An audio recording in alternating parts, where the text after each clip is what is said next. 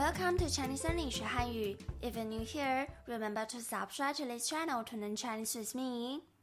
As the time goes, we will cover more and more content of Chinese learning. If you have any question, make sure to go to Clubhouse and Instagram to ask me the question you have. I'll be happy to answer your question one on one. By the way, remember to subscribe to our YouTube channel. The following lesson material will be shown on YouTube. Today we're going to move on to the next part of Chinese alphabet. Make sure to practice each alphabet after me so that you will have a beautiful Chinese pronunciation no matter whether you sing Chinese songs or reading Chinese paragraphs or even speaking Chinese in the future. Now I start with the next three. Let me pronounce them one by one for you before you practice after me. A, I, A. Again. A, I, A. You may notice the first one and the third one is kind of similar. A and A. The first one is short and the third one's pronunciation is less longer than the first one. Listen carefully again. First one, A. The third one, A. A and A. A. A. A. A. Okay, guess which one I am pronouncing. A. The first one. A. The third one. A. The third one. A. The first one. A. The third one. Okay, so let me put two pronunciation here and then you can guess which one I am pronouncing now. Okay, number one, A. Number two, A. If you wanna practice your pronunciation of A and A, you can come to Clubhouse or you can send me the voice message on the Instagram. Then I can listen to your voice message and like which one you are pronouncing. And also you can guess like number one is A and number two is A. So which one is the first one and which one is the third one? You can message me on the Clubhouse or Instagram. Welcome everybody. So the first pronunciation of today is A. Firstly, A. The A sound is like the E sound of the English vocabulary called wet. Listen carefully. Wet, wet, A, A, A. Wet, wet, A, A, A.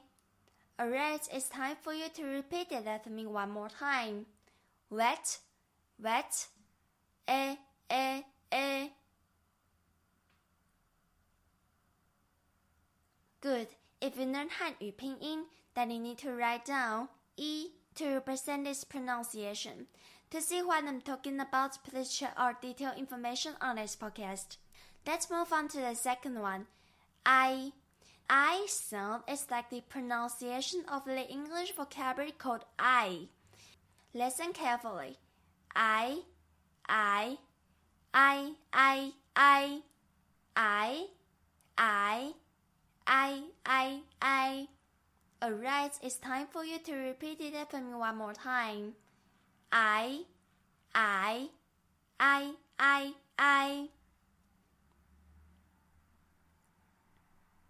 Great. If you learn Hanyu pinyin, then you need to write down A I to represent this pronunciation. To see what I'm talking about, please check our detailed information on this podcast. The last one of today, A. The A sound is like the AI sound of the English vocabulary called wait. The last one of today, A. The A sound is like the AI sound of the English vocabulary called wait. Like somebody is going to somewhere, then you want them to waiting for you. So wait. Listen carefully. Wait, wait. A, A, A. Wait, wait. A, A, A. Alright, it's time for you to repeat it after me one more time wait, wait, a, a, a. Nice. If you learn Hanyu pinyin, then you need to write down e, i to represent its pronunciation. To see what I'm talking about, please check our detailed information on this podcast. Let me read three of them for you.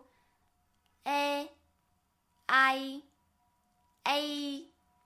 A is for wet. I is for I.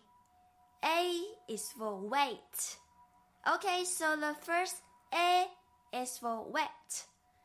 The third one, A is for wait. So the third one is longer than the first one. So remember, I say number one is A, so A is the first one. And number two is A, A is the third one. Okay, so A, first one.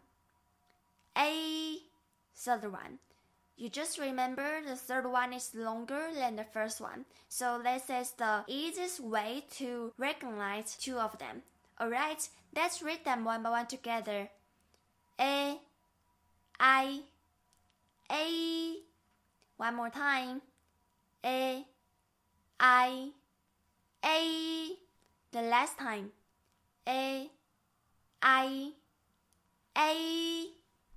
Alright, it's all of our class today. Thank you for joining me. May you have a nice day. If you have any question about this podcast or you have any thought on this podcast, feel free to leave your comment below. See you soon in the next class. Bye bye.